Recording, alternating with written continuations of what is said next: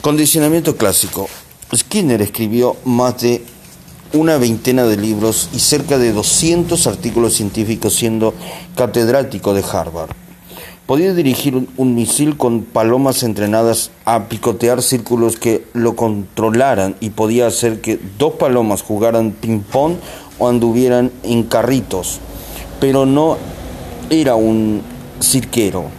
Lo que había de fondo era la posibilidad de manipular el comportamiento.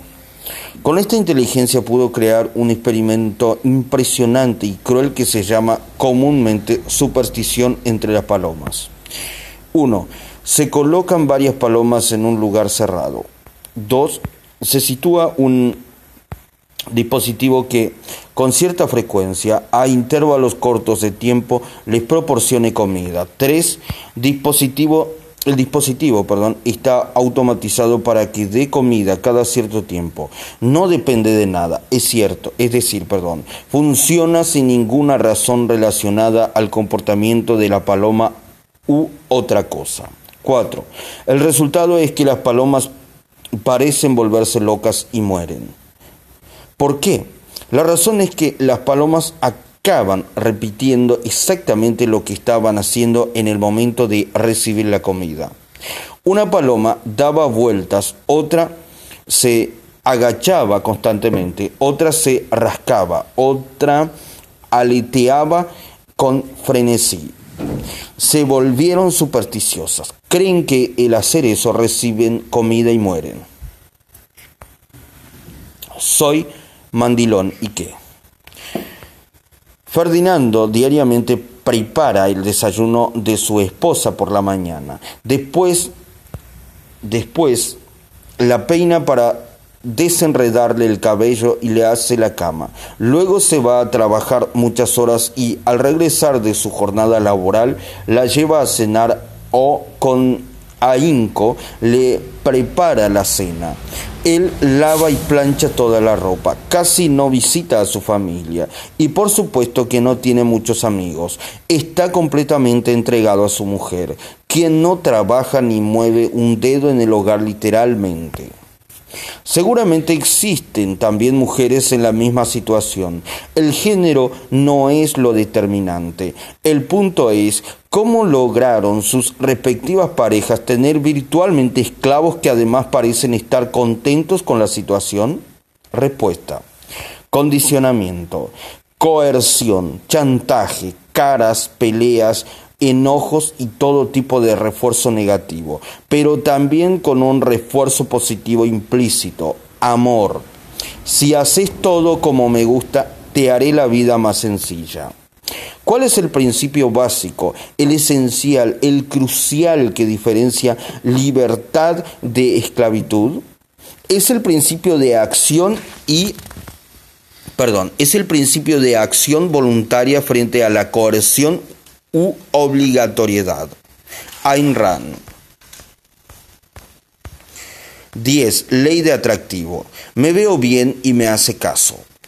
Si quieres ser presidente, no pierda el tiempo. Tome un video y practique durante horas para aumentar su atractivo televisivo. John Anderson.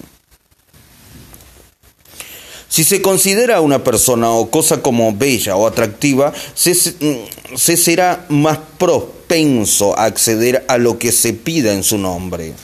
La imagen personal, la estética o la belleza tienen siempre un impacto positivo. Atraer hacia uno miradas, gente, ideas, sexo, votos, todo tiene que ver con la vista y lo bello. Más del 83% de las decisiones que tomamos lo hacemos a través de lo que perciben los ojos. 28, perdón, de lo que perciben los ojos. Vivimos en un mundo donde se impone la apología de lo visual, donde la imagen es el único lenguaje y se convierte en el todo. La imagen no solo vale más que mil palabras, la imagen es palabra. Tal supremacía de la imagen y lo bonito se vive de manera cotidiana. Así, En las contrataciones de personal no necesariamente se selecciona a los mejores empleados potenciales en gran medida, la percepción visual es determinante. En el ámbito laboral, las personas que son consideradas más atractivas son las que mejores sueldos tienen. Las que son fácilmente promovidas e inclusive son consideradas más inteligentes. Distintos estudios han comprobado que en las escuelas primarias los niños más lindos obtienen mejores calificaciones. Para jugar lo bello, para juzgar, perdón, lo bello, existen varias variables que aplican según la circunstancia, cultura nivel socioeconómico, época y país. Todo afecta a nuestra percepción, pero existen elementos que se están democratizando. Los valores, conceptos e ideas se homogenizan más y más con ayuda del Internet y sus redes sociales, lo que hace cada vez más fácil conocer y reconocer lo atractivo de las otras culturas. Si confío en mí, me veo bien. El atractivo es una en una persona, perdón, el atractivo en una persona va más allá de lo visual y evidente. Radica en cuestiones tan sutiles como el tono de voz, el aroma, la, la altura, los movimientos, la personalidad, el sonido de una risa y tantos más detalles que hacen del ser humano algo tan especial y único. El común denominador universal del atractivo es la confianza en nosotros mismos. Al creernos guapos y sentirnos atractivos lo proyectamos. Este es el secreto de belleza a los ojos de los demás. Se refleja en la forma de caminar, hablar y dirigirnos a la gente. El atractivo empieza por eh, tenernos confianza y respeto. La belleza interna siempre se proyecta al exterior. Una encuesta realizada por la London Guildhall University a 11.000 personas mostró que aquellos que se describen a sí mismos como físicamente atractivos ganaban más dinero que otros que se describen como menos atractivos. Las personas que se describieron como menos atractivos ganaban en promedio 13% menos de los que se describen como más atractivas. También las personas con sobrepeso ganan 5% menos. Puede ser que esto se deba meramente a la autoestima. Lo que es seguro es que la variable apariencia física está relacionada con esta aseveración. Deseable es bello. Aún con la diversidad de gustos y preferencias que existen, se puede llegar a mejorar el propio atractivo ya que hay ciertos parámetros universales, ciertos aspectos que son útiles porque nos acercan a lo que nuestro inconsciente colectivo considera como bello y atractivo. El estereotipo del atractivo físico es un concepto que los psicólogos utilizan para referirse a la tendencia a asumir que las personas que son físicamente atractivas poseen también otros rasgos de personalidad socialmente deseables. Está demostrado que la gente tiende a pensar que estas personas son también más, más felices, perdón, sociables, amables y exitosas. El estereotipo actúa como una profecía. Cuando las personas más atractivas... perdón. Cuando las personas más atractivas son consideradas más valiosas para la sociedad, automáticamente reciben un trato preferencial. Algunos estudios corroboran que lo atractivo se selecciona con un mayor ingreso personal, habilidades sociales y confianza en uno mismo. En un objeto, ¿Qué es lo que atrae? Si bien poco pueden objetarse de que lo bello es deseable, la verdadera pregunta es, ¿qué es lo que hace a algo bello? Se ha llegado a ciertas consideraciones que pueden ser aplicadas universalmente para crear algo bello. 1. Geometría. El humano tiende a preferir la figura geométrica, sobre todo en lo que, en lo que él crea. Los objetos naturales son más bien fractales y también los aprecia.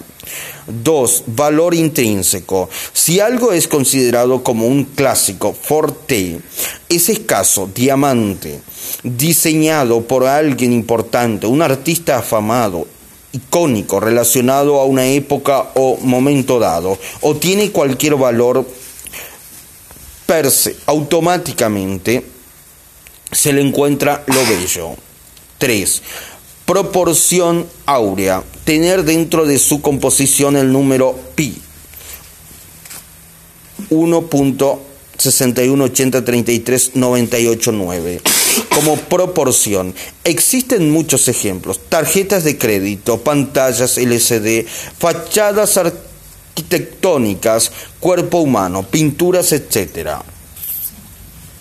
4. Unidad simplificada. Tener pocas formas geométricas diferentes que sean perceptibles. Simplificación de materias, partes, funciones, colores, componente y medidas. 5. Simetría. Si dividimos algo que se ve igual o en el espejo, es agradable a la vista. Repito, 5. Simetría. Si dividimos algo y se ve igual o en, o en espejo es agradable a la vista. 6. Expresivo o neutro. Lo neutro que no expresa nada. Minimiza el impacto y puede combinarse perdón, con cualquier ambiente. Lo muy expresivo contrasta y resalta mucho. Ambas son reconocidas como expresiones bellas. Cualquier cosa en medio de las dos se percibe como mediocre. En una persona, ¿qué es lo que atrae? Existen una lista interminable de estudios relacionados con lo que es considerado como físicamente atractivo. Lo describimos económicamente, lo cual puede parecer tajante, pero la longitud de cada consideración obliga a ser concisos. Hombre atractivo, simetría, se prefiere cara y cuerpo simétrico, olor corporal. A veces simplemente alguien es calificado con mejor olor y atrae más, generalmente los simétricos. Genética, se prefieren los síntomas, eh, perdón, se prefieren, perdón, genética, se prefieren los sistemas inmunológicos complementarios, se percibe a veces por olor años. Lo prefieren de mayor edad. Proporción cintura, pecho, cuerpo es B. Hombros más anchos que cintura. musculatura, fuertes, pero no muy musculosos. Genitales, si son grandes, aumentan el atractivo. Altura y postura erecta. Más alto que ellas y con postura recta. Vellosidad. Se prefieren en la cara, en cuerpo solo en algunos países, color de piel, indiferente, teniendo a oscura, tendiendo a oscura, perdón. Mujer atractiva, características faciales, simetría, ojos grandes, delineados y separados, nariz pequeña, quijada delgada, orejas pequeñas, frente amplia. Juventud varía, según la edad del hombre, pero por lo general las prefieren más jóvenes. Las mujeres son consideradas como más bellas entre los 18 y los 40. Senos simétricos y firmes, en occidente más grandes, glúteos redondos y firmes. Masa corporal, promedio ni gorda ni flaca. Proporción de la cintura. Cadera, cintura más pequeñas que las caderas. Proporción de 0 0.7 a 0.8, 60 centímetros de cintura entre 90 de cadera igual a 0.72. Por ejemplo, altura menos alta que el hombre, piernas largas, si son 5% más largas que la media. Se considera atractiva. Cabello largo y brilloso. Movimiento se prefiere movimiento sinuoso de cadera. Piel cuidada, clara y morena. Se prefieren tonos rojizos a los amarillos, color de ojos indistinto. ¿Cómo lucir más atractivos? Hombres, mejorar calzado, ropa, glúteos, dientes y limpieza. Mujeres, mejorar postura, vestimenta, peinado, maquillaje. La ropa interior de calidad realza los atributos naturales todo es relativo, aunque hay tendencias verificadas y estudios sobre cuestiones consideradas universales. Nada es inamovible. Lo que se considera como atractivo está determinado culturalmente y cambia según los diferentes patrones de estéticas y tendencias de la época. También influyen las relaciones sociales en los juicios de imagen, conductas e incluso en las diferencias de género. Lo mismo sucede con los ojos, eh, perdón, lo mismo sucede con todos los objetos. Lo común o vulgar puede volverse bello de repente. También es cierto que la influencia del atractivo físico en las relaciones sociales queda manifiesto cuando las personas consideradas más atractivas tienen más acceso a ciertos lugares, a ocupar posiciones de liderazgo dentro de un grupo y a ser juzgadas más favorablemente. También los objetos más bellos se venden mejor y valen más. Las personas que ven bien, perdón, las personas que se ven bien tienen ventaja para persuadir, pero basarse solo en eso es peligroso y a la larga poco efectivo. Fondo y forma son igual de importantes. Piense bien cómo verse mejor y cómo lograr que lo que usted haga se vea también mejor. Recuerde que en lo que a su persona se refiere, no importa ni su peso ni su altura perdón, ni su peso ni su estatura. Lo que importa es lo que usted proyecta. La belleza es la percepción placentera de lo otro, que provoca una respuesta positiva en uno. Es también un reflejo de lo que la persona tiene dentro de sí misma, en su inconsciente, en su cultura y hasta en su genética. Hay personas que por mucho que envejezcan, jamás pierden su belleza, solo se les pasa de la cara al corazón. Martin Buchba. 11. Ley del poder. Si me da poder, lo sigo. El hombre más poderoso es el que es dueño de sí mismo. Séneca. Si una persona, perdón, si un personaje hace creer que gracias a él se pueden obtener beneficios de tipo sexual, político, amoroso, económico, espiritual, será seguido, aceptado y a veces amado. El que los demás deseen algo le da poder. El poder es un concepto ambiguo en el que eh, caben todos los deseos y sus probabilidades. Es indefinido y se basa en las aspiraciones de los demás. De eso viven los políticos, de hacer pensar al pueblo que tendrá mayor poder adquisitivo y a sus colegas en el servicio público. Eh, los hacen creer que si los apoyan obtendrán beneficios económicos y profesionales. Es el motor más básico para el hombre porque tiene que ver con la supervivencia del ego poder nefasto. Seguimos a quien creemos que nos puede dar o quitar aquello que anhelamos, amor, seguridad, información y sentido de pertenencia.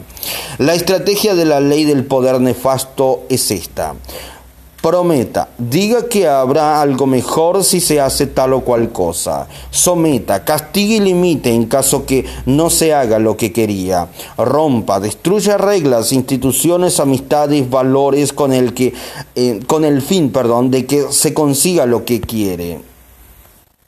Una, junte ideas, personas, enemigos, amigos, establezca puentes de interés. Aparente, tenga prudencia en lo que diga y haga. Si es bueno, que parezca bueno. Si no, lo es también. Evidencia. Tenga pruebas de lo que, lo que hace. Tenga prueba de lo que hace. Le conviene a los demás. Liderazgo. Antítesis del poder nefasto. La característica principal del líder innato es la fuerza que hace de sus ideas y convicciones. No puede fingirse, es parte de él mismo.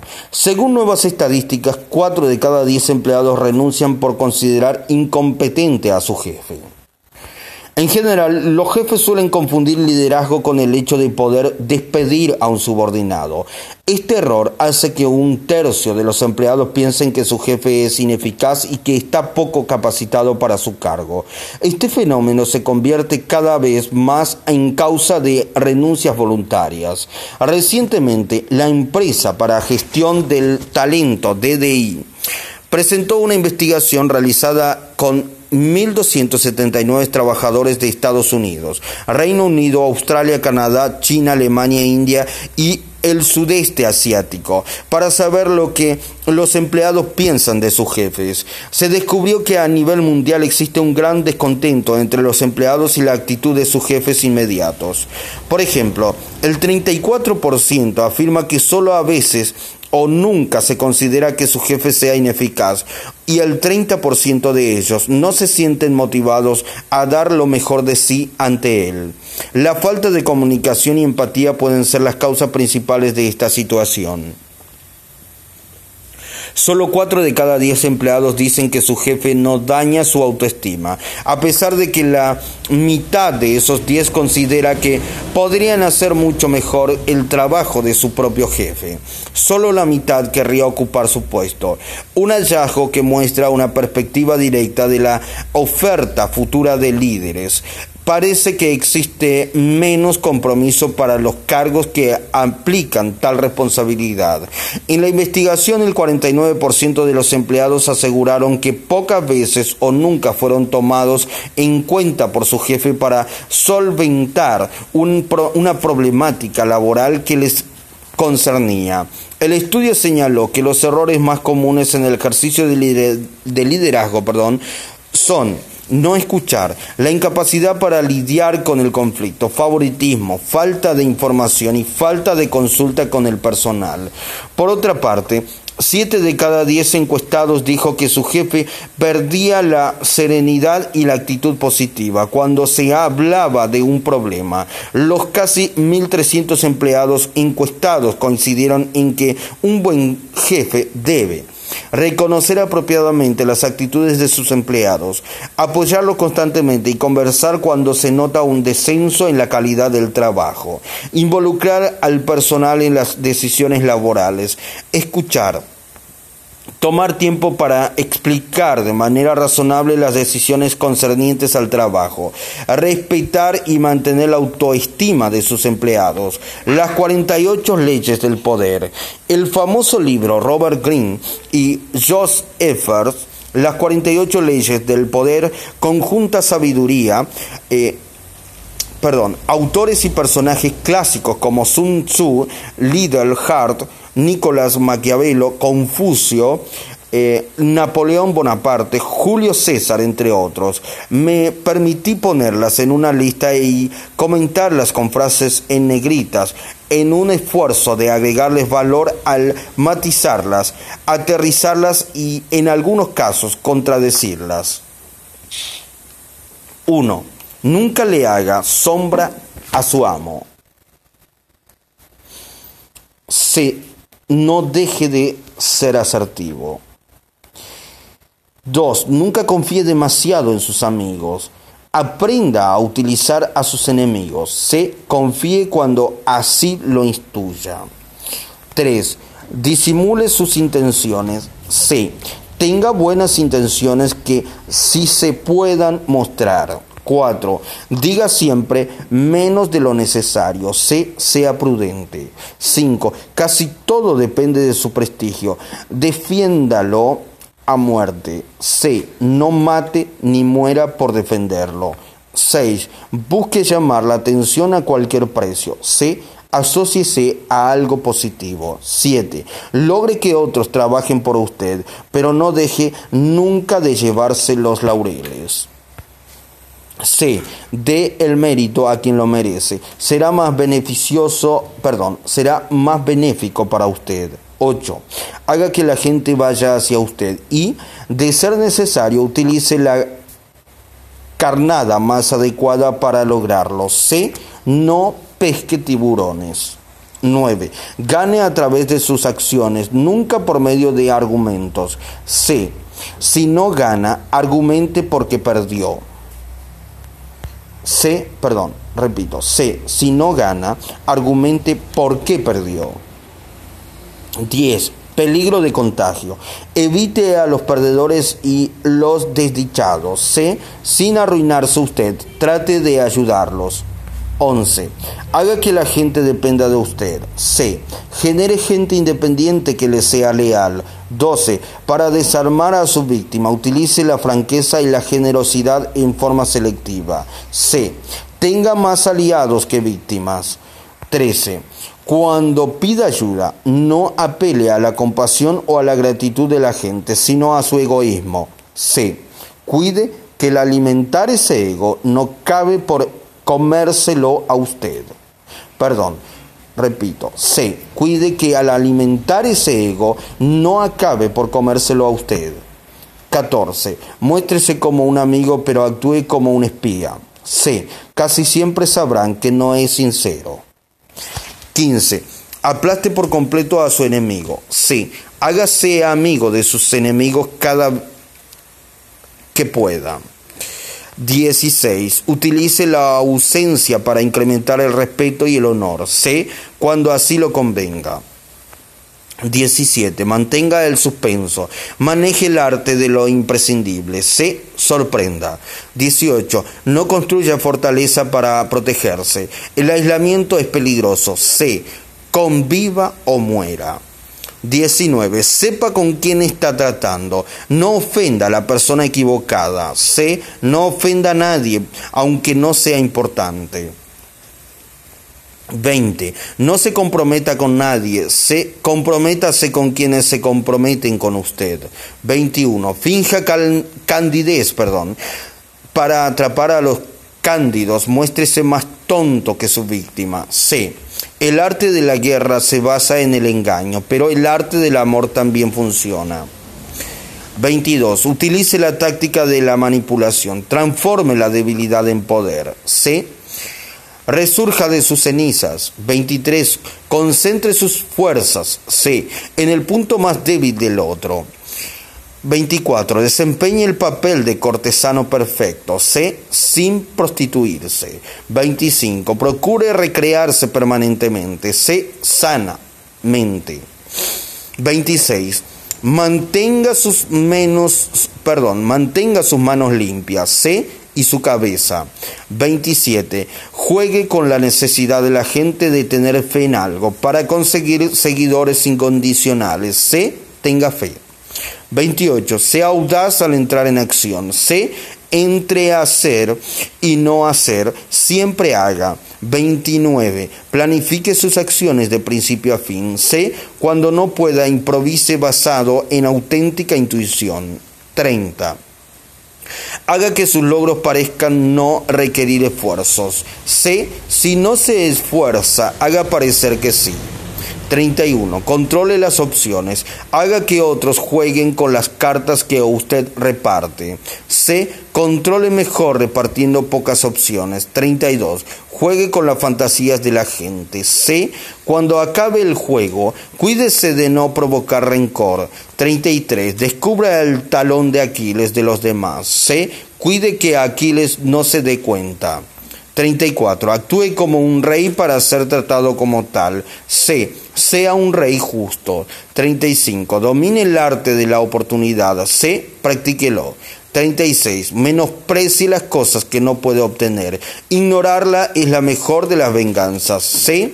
Evite preocuparse por el que dirán, así no tendrá que vengarse. 37. Arme espectáculos imponentes, perdón. C. Y perdón. 37. Arme espectáculos imponentes. C. Y costeables. 37. Piense como quiera, pero compórtese como los demás. C. O júntese con quien piensa y se comporta como usted. 39. Resuel, perdón, 39. Revuelva las aguas para asegurarse una buena pesca. C. No se moje mucho las mangas. 40. Menosprecie lo que es gratuito. C. Pague cuando deba pagar. 41. Evite imitar a los grandes hombres. C. Súbase a sus hombros para ver más lejos. 42. Muerto el perro se acabó la rabia. C. Aún así, vacúnese. 43. Trabaje sobre el corazón y la mente de los demás. C y con los de usted mismo. 44. Desarme y enfurezca con el efecto espejo. C. Cuando se lo hagan a usted, desármelo no enfureciéndose. 45. Predique la necesidad de introducir cambios, pero nunca modifique demasiado a la vez. C. Cambie lo que tenga que y pueda cambiar, perdón, C, cambie lo que tenga y pueda cambiar. 46. Nunca se muestre demasiado perfecto. C, sepa que todos somos perfectos, aunque nos equivoquemos. 47. No vaya más allá de su objetivo original. Al triunfar, aprenda cuándo detenerse. C. No quiera estar en guerra siempre. Consiga la paz. 48. Sea cambiante en su forma. C. Adáptese. Escoja entre ser Maquiavelo o Jesús, personajes que sabían manejar el poder. Dese cuenta que los dos fueron torturados. El poder siempre implica una responsabilidad y un costo. En ambos casos, las heridas fueron físicas, pero solo en uno tuvieron un significado trascendente. Por eso, antes que el poder, primero busque el significado de lo que hace. Esa será la mejor guía para utilizarlo correctamente. Después del poder, nada hay tan excelso como el saber tener dominio de su uso. Jean Paul 12. Ley del incentivo. Gane el estar conmigo. Gane al estar conmigo, perdón. La guerra y el riesgos, perdón, la guerra y riesgos masivos también tienen incentivos. Anónimo. El ser humano actúa por, eh, por, estímulos. Hará o aceptará cualquier cosa que crea que le conviene para alcanzar sus intereses particulares. La psicología social y la sociología coinciden en decir que esta ley es decisiva en las relaciones humanas, matrimonios, equipos de trabajo, noviazgos y sociedades. Le llaman teoría de intercambio social y lo explican como un proceso de intercambio negociado entre personas en el que todas las relaciones humanas se basan en relación al concepto costo-beneficio. Por ejemplo, cuando una persona percibe los costos de una relación por encima de los beneficios obtenidos, la dará por terminada. Podemos afirmar que las personas responden a estímulos, compensaciones e incentivos aún sin darse cuenta. La gente es racional y siempre considera los riesgos que conllevan cada una de sus acciones.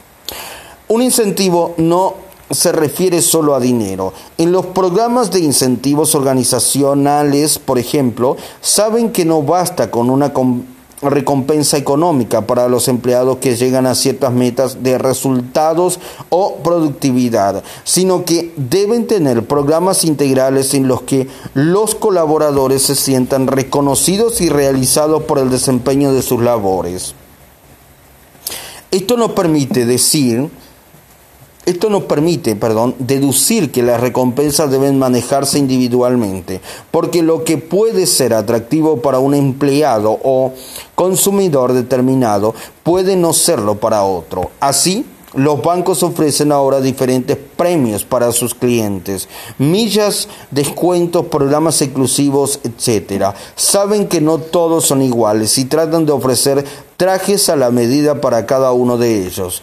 Los incentivos no solo generan emociones positivas, satisfacciones, recordación, o posicionamientos de marca. Pueden generar un emporio. Chicles, chicles. William Brealey viajó desde Filadelfia a Chicago. Tenía 29 años, 32 dólares en el bolsillo y un gran talento como vendedor. Su padre era fabricante de jabón. Así que William comenzó viéndolo con la marca, perdón, William comenzó vendiéndolo con la marca Brealey como incentivo, regalaba verdura en polvo en la compra del producto. Cuando la verdura resultó tener mayor popularidad que el jabón, se pasó al negocio de la verdura en polvo. En 1892, William tuvo la idea de incentivar ofreciendo dos paquetes de chicles con cada lata de verdura.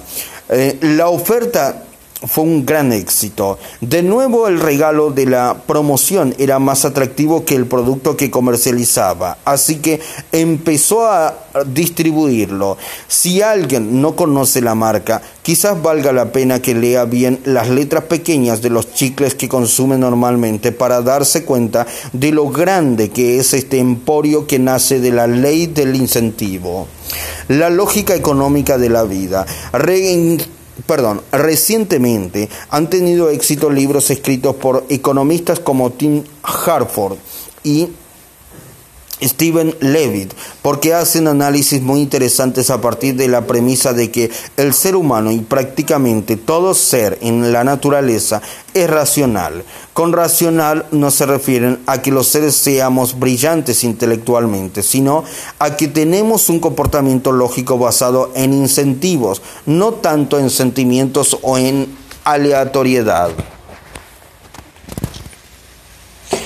Harford ha citado varios ejemplos de experimentos interesantes que confirman que la ley del incentivo en el comportamiento de los seres vivos hace que recordamos a estímulos.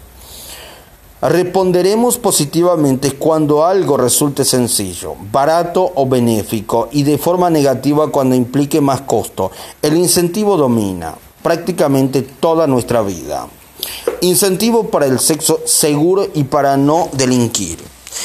Disminuirían las prácticas sexuales sin protección si fuera obligatorio legalmente para los adolescentes notificar a sus padres sobre los abortos que se realicen. Tim Harford presenta este estudio de Leak y Tratman 2005, en el que los adolescentes inconscientemente evitan la vergüenza de decir a sus padres que están embarazadas y al riesgo de contraer SIDA. Algo semejante encontramos en estudios de Stephen Levitt 2005, donde es claro que los estados donde se imponían penas más severas y tempranas disuadía perdón, a los adolescentes de cometer fechorías en edad adulta. Penas más duras, menos delincuencia, más vergüenza, menos sexo riesgoso, incentivo, acción deseada. Ratas administradoras.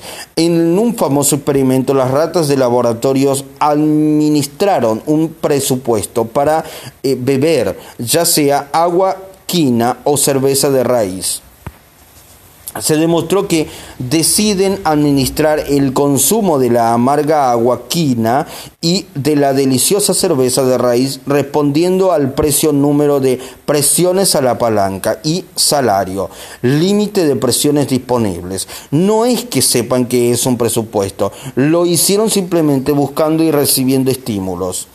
Los seres humanos solemos actuar así, aún no estando conscientes de estar administrando esfuerzos, costos y premios. Perdedor ganador. Durante los Juegos Olímpicos de Santa Louis, Missouri, en 1904, durante la prueba de maratón Fred Lord, fue el primer competidor en cruzar la línea de meta y como ganador se le premió con una corona de laurel que le colocó en la cabeza Alice Roosevelt, hija del entonces presidente norteamericano Theodore Roosevelt. Roosevelt perdón. De inmediato fue descalificado por tramposo. Transcurrida la mitad de la competencia, Lord empezó a sentirse mal, así que decidió subirse al coche de un funcionario que pasaba por allí. Le pidió a este que lo llevase hasta el estadio para recoger su ropa debido a su indisposición. Recorrió en el automóvil los 11 kilómetros que aún le separaba del estadio y una vez en la puerta, encontrándose ya recuperado, se le ocurrió bajarse del auto a manera de broma, entrar con corriendo al Estadio Olímpico y cruzar la meta. La gente se entusiasmó a su llegada creyendo que era el legítimo ganador y él se dejó llevar por su emoción de los acontecimientos. Una vez descubierta perdón, su trampa, fue despojado del galardón. La vergüenza, el orgullo y el deseo de premio incentivó a Fred Lord para que el año siguiente ganara el maratón Boston, esta vez sin trampa alguna. Los incentivos son el alimento natural de la acción. Busque los propios y aplíqueselos usted mismo. Encuentre los que afectan a los demás, administreselos. Deme un incentivo y moveré la tierra. Mujeres, y si habitaran la luna, habría más astronautas que arenas en el mar. Ricardo Arjona. 13. Ley del inconsciente. Conduzca mis sueños. El inconsciente es la historia de la humanidad desde los tiempos inmemoriales. Carl Gustav Jung.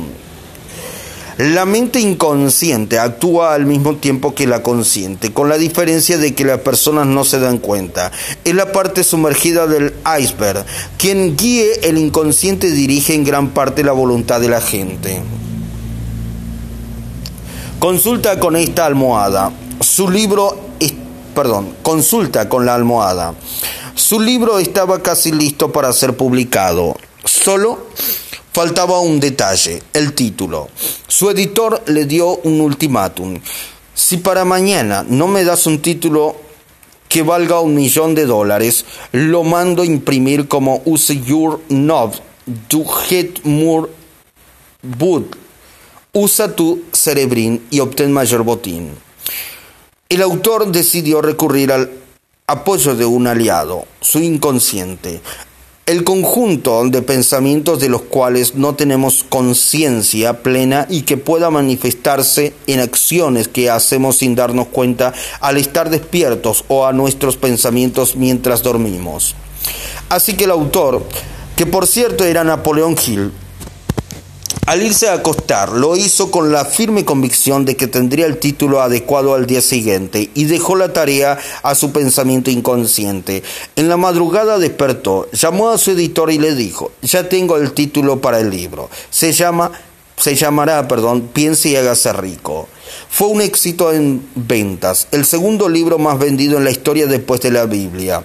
El inconsciente actúa siempre a la par, pero sin que lo notemos. Es una mente alterna, un tomador de decisiones que no está separado de nosotros. Es uno mismo, en secreto, que guía en gran parte la voluntad sin que se sepa ni la mitad de lo que sucede en realidad. A diario nos encontramos con situaciones donde este otro yo, es quien toma las decisiones y quizás no las toma él solamente, sino que algunas le son inducidas. Comer para no llegar.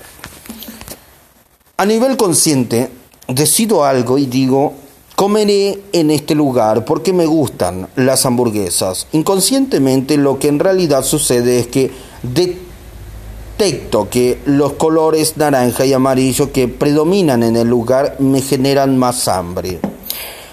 La M del logotipo semeja unos senos. Solía comer aquí con mi exnovia y la extraño. Todo esto pasa mientras observo a un payaso que sonríe sentado afuera del local de comida rápida.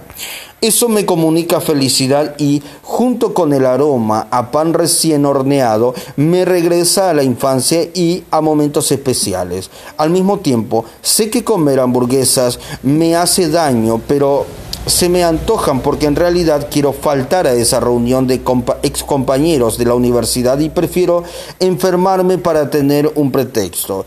¿Cuántas cosas pienso sin estar consciente? Diálogo interno consciente. Soy una mujer joven y me gusta ese hombre. Inconsciente, su loción me recuerda a mi papá, también su manera de fumar, así que veía cuando, así veía, perdón, así se veía cuando yo era pequeña. Esa camisa roja me parece atractiva, sus ojos se de dilatan, perdón, cuando me ve y es algo hipnótico. Me dicen que soy bonita. Sus feromonas me dicen que es ideal para mi tipo de genética. Me parece conocido. Los experimentos de San Hong y Bornstein sobre exposición subliminal fueron notables por haber evidente perdón, por hacer evidente el proceso mental inconsciente.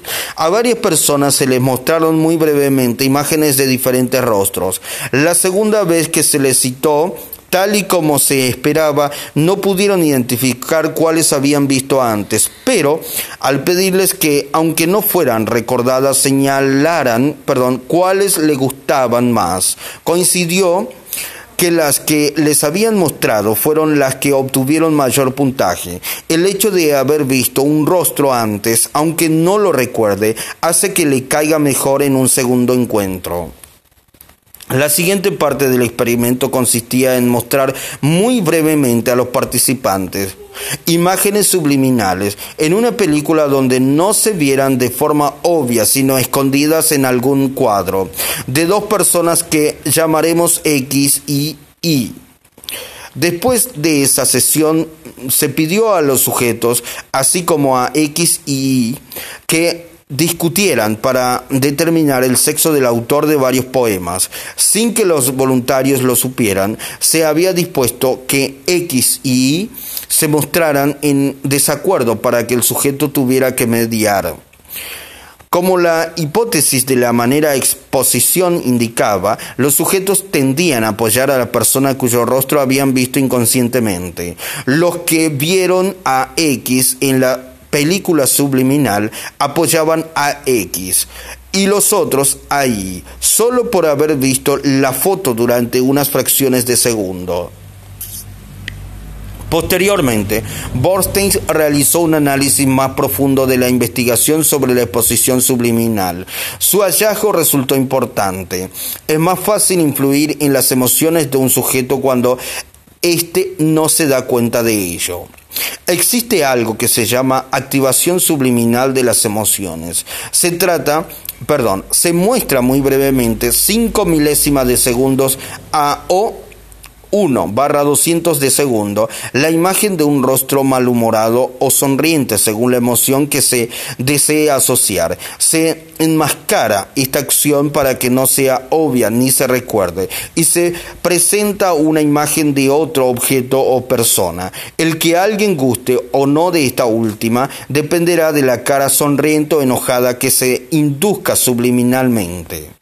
El psicólogo social John Parks demostró en experimentos que la longitud del cabello, el color de piel, sexo, estatura y otras características físicas activan estereotipos que, aunque lo neguemos, influyen en el trato que tengamos hacia esas personas casi de manera inevitable. Pero no solo eso, en otros experimentos fue notable encontrar que a ciertas personas se les pidió que formaran frases de ancianos por el solo hecho de pensar en ellos. Al medir el tiempo que se tardaban en trasladarse, se descubrió que caminaban más lento, caminaban como ancianos sin saberlo. Lo mismo pasó con los sujetos que pensaron en palabras relacionadas con ser decididos y otros con ser educados. Si tratamos bien a alguien porque, por ejemplo, nos agradan inconscientemente las personas orientales, esto nos beneficiará obviamente, pero ¿Qué pasa con aquellas reacciones que no controlamos al ver a una persona de cabello negro o estatura alta o cualquier otro prejuicio interno? Seguramente tendrá consecuencias adversas en la reacción de ellos cuando lo noten. Puede jugar a favor o en contra. ¿Cómo crear un mensaje subliminal? 1. Elija un mensaje marca nombre cal du acción. 2. Vuélvalo imagen o voz. 3. Disminúyalo a una mínima porción respecto de los otros mensajes. 4. Enmascárelo o disimúlelo engaño. 5. Genere una distracción principal. 6. Reitérelo. 7. Pruébelo y mejórelo. Autopersuasión. Podemos usar nuestro propio inconsciente para automejorarnos, como lo proponía Emily Cowe de Neraye, perdón. Este prestigioso, prestigiado perdón, terapeuta pedía repetir 20 veces por varias semanas la siguiente frase. Todos los días, en todos los aspectos, estoy mejorando y mejorando. Realizar esto puede ser el secreto de la felicidad. Así lo prueban gran cantidad de estudios realizados en personas que practicaron esta sencilla disciplina. Todos los días, en todos los aspectos, estoy mejorando y mejorando. Otra forma de persuadirnos para bien es utilizando programación neurolingüística que, por complicada que suene, en realidad es relativamente sencilla su aplicación. No es otra cosa que cambiar los patrones mentales que no nos ayudan por otros que sí nos sirvan, como si fuera un programa de computadora que se reemplaza. Imagine que tiene que interactuar por eh, cualquier razón con alguien que no es agradable o en una situación atemorizante, vergonzosa o de cualquier otra índole que pueda parecerle incómoda. Piense a esa persona, también aplica para grupos y colóquela en una imagen de televisión tal y como la recuerda, pero en blanco y negro. Ahora, literalmente, alucine que le cambia lo siguiente a esa imagen. Cambios visuales, nariz, ropa y zapatos de payaso, vestidos rosas de niñas de 6 años, pelo de escobeta, eh, despeínelo como quiera, bigotes de Pancho Vila, eh, inclusive si es mujer, nariz y lentes de juguete. Cambios auditivos, voz de Pato Donald, música de fondo de El Chavo del Ocho, tartamudo. Cambios kinestésicos, Usted se integra a la imagen de televisión y siente cómo empieza a transformarse y a crecer de tamaño como, como Hulk, perdón, como Hulk. Sus músculos aumentan, como Hal, perdón. Sus músculos aumentan de tamaño, su ropa se rompe y empieza a ver la imagen de esta persona cada vez más pequeña. La persona se tambalea cómicamente con el solo hecho de que usted respire fuertemente. Con sus grandes manos toma su imagen, eh, perdón, toma la imagen de la persona ya transformada en muchas cosas graciosas y la pone en su palma. Se ve como una pequeña estampa postal con la que ahora puede lidiar. Note cómo ya no tiene miedo o desagrado de acercarse a ella y venderle algo o convencerla de tal o cual cosa. Se ha liberado de sus prejuicios esclavistas. Usted es libre de estar dispuesto y tiene el poder de llevar a cabo estos ejercicios. Probará el poder de la persuasión subliminal. La mente consciente puede ser comparada con una fuente jugando en el sol y cayendo de nuevo en la gran piscina subterránea del subconsciente en que se apoya. Sigmund Freud. La repito, la mente consciente puede ser comparada con una fuente jugando en el sol y cayendo de nuevo en la gran piscina subterránea del subconsciente en que se apoya. Sigmund Freud. 14. Ley del antagonismo. Todos contra él. El antagonismo crece en todas partes donde se manifiesta la vida, en la lucha eterna entre el alma individual y el alma social. Yoritomo Tachi. Cuando existe un enemigo real o imaginario contra el cual luchar, las voluntades individuales se unen en lo colectivo y se enfocan en un fin común. Estar en contra de algo influye a todos. Es inclusive una ley para sobrevivencia de la especie. Desde la antigua China, el yin yang representaba el bien y el mal contenidos en un círculo. El Tao es el sentido de la vida. Todo se mueve en este mundo por esta dualidad. El calor y el frío, el agua y el fuego, el hombre y la mujer. El aparente antagonismo genera energía. Por esa razón algunos creen que es bueno tener enemigos. Algunos mercadólogos, perdón, mercadólogos sostienen que las marcas deben tener competencia y que es un error evitarla, ya que las categorías deben volverse más grandes y esto solo se logra con la competencia. ¿Cómo mostrarse como mejor si no hay parámetros con qué compararse? Cuando existe antagonismo, las ideas fluyen, la competencia inicia, la publicidad se nutre, el viento choca con las alas de un avión para hacerlo volar. La gravedad y más opuesta de los cuerpos celestes hacen que nuestra galaxia y nuestro planeta se trasladen y giren. Así es el universo, antagónico por naturaleza. Cuando a alguien se le dice que no, se perpetúa el sí que esa persona quiere.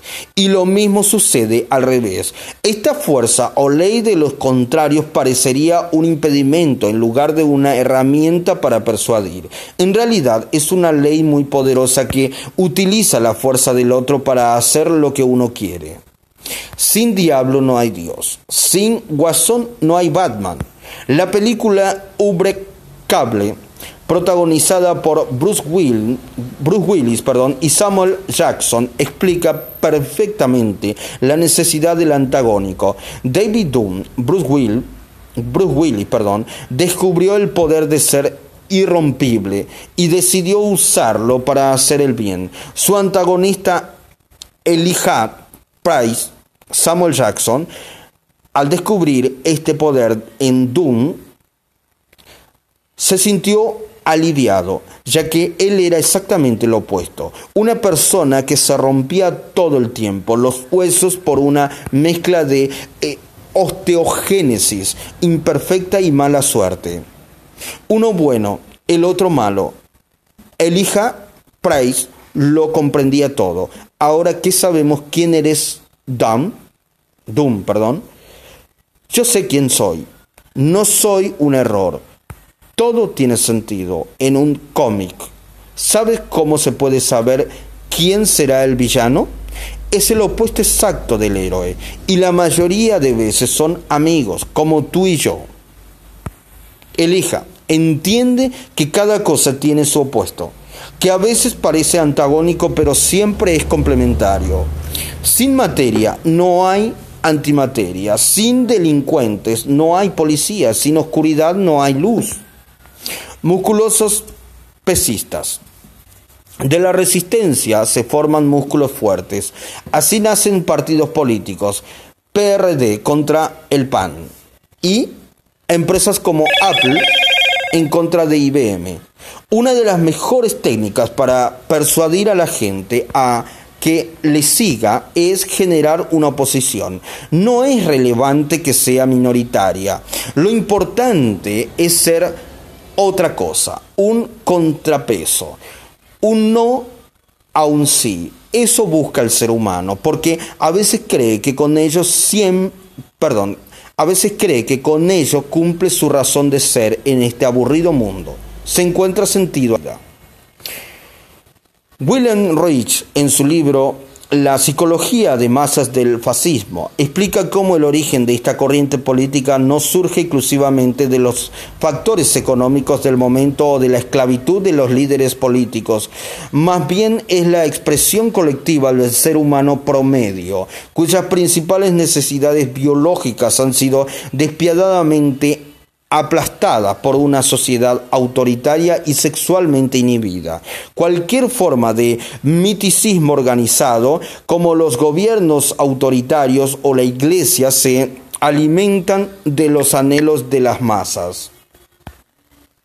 Y estamos obligados a darnos cuenta de su potencial destructivo. Los fascistas lo comprendían muy bien, por puro antagonismo, convencieron a millones para pelear en una guerra cruel y devastadora. Oponte y sé libre. Es el grito de un supuesto libertador que resuena en el interior de mucha gente. Todos en realidad caemos en este juego en algún momento de nuestra vida. El, perdón, en nuestro afán de mejorar algo que no sabemos qué es. Que no cada perdón, que no cada nueva religión nace de oponerse a otra en algo? Defensa de una oposición. Podemos pensar ya en alguna forma de persuadir con oposición, pero debemos estar seguros también de cómo defendernos en caso de que alguna contraparte quiera utilizar esta ley en contra nuestra. La mejor forma es no oponerse directamente. Este principio, este principio, perdón, los japoneses lo utilizan en el eh, y en el Aikido, y los psicólogos lo utilizan en la psicología inversa. En artes marciales, el oponente empuja, jala o golpea en una dirección y utiliza esa misma fuerza para dañar al contrario. Es inútil ofrecer resistencia porque solo se logra mayor coacción de parte del otro. Es mejor aprovechar la inercia o fuerza del contrario en la vida cotidiana. Si su hijo le dice que no quiere ir a las clases de natación o que no quiere comer, dígale que está bien que no lo haga. Finja que no le importa. La inercia, su propia fuerza y necesidad de contrariar lo llevarán a querer ir a su clase o comer.